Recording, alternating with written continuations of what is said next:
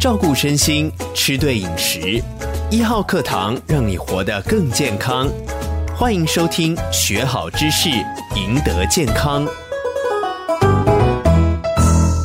请教郝市长，真的我们有办法透过减肥药或者是说减肥茶，好帮助朋友们快速减肥吗？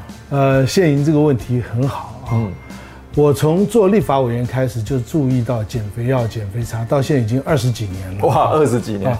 那归纳起来，减肥药、减减肥茶不出三类啊。是。第一类啊，是我们的神经的抑制剂，抑制你的食欲啊，然后让你不吃。而达到减肥目的。另外就是影响你整个消化体系的正常运作、新陈代谢，让你所有的营养素不被消消化吸收，而达到减肥的目的啊。这是第一类的减肥药、减肥茶。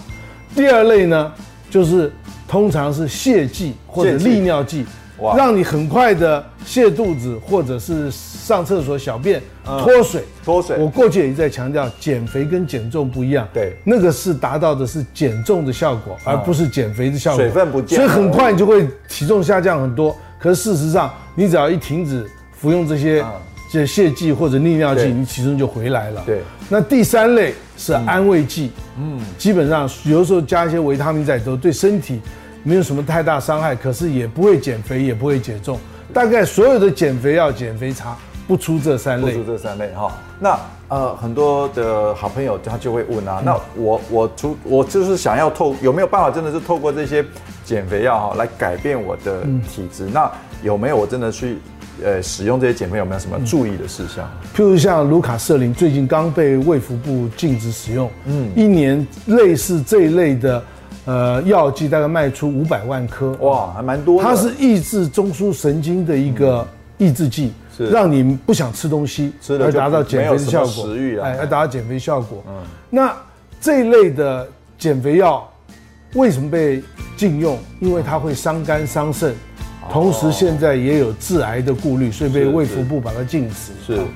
那第二类像 Orlistat 这一类，就是我讲的，它是脂肪酶的抑制剂啊，它让我们吃进去的油不能够消化吸收，是。那怎么吃进去，怎么排出来？所以这一类减肥药，它会造成油变的现象啊。那你因为所有的油都不被吸收，吃进去通通排出来嘛啊。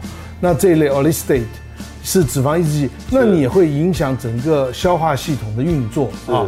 因为你吃多了以后也是伤身伤身的，对。嗯，还有再来就是安非他命类的，像现在我们常常鲁苯，呃，就氟苯丙胺或者是苯丁酸、苯丙胺这一类的东西啊，这一类的东西它是安非他命类，它也是抑制食欲，吃久了也会上瘾，所以基本上我刚才讲了这几个减肥药，通常来讲最好不要用。如果要用，也一定要在医生的指导下用，是千万不可以到药局去买哦，因为它都有副作用，而且它的副作用都是对身体有伤害的。所以减肥没有别的方式，嗯，只有一个方式是最安全，就是少吃，少吃。如果你真正要，呃，快速然后用药来减肥，一定要在医生指导下用，千万不可以用减肥药跟减肥茶。